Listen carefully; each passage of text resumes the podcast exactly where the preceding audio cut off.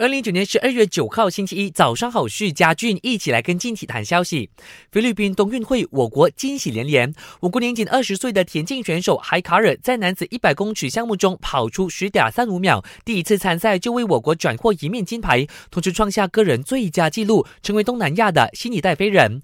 跳高好手李和伟则以两公尺二十一的成绩夺下金牌，队友娜拉智星则收获银牌，让田径队的奖牌数达到二金四银二铜。那目前呢，我。国以四十一金、四十二银、六十三铜位列奖牌榜第六位。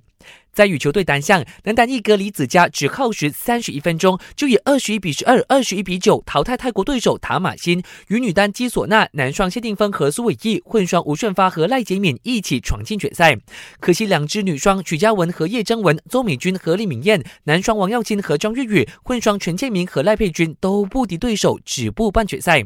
想观看冬运会赛事直播分析和相关新闻吗？早上九点到晚上十点，记得锁定 Astro 频道八零幺。đâu.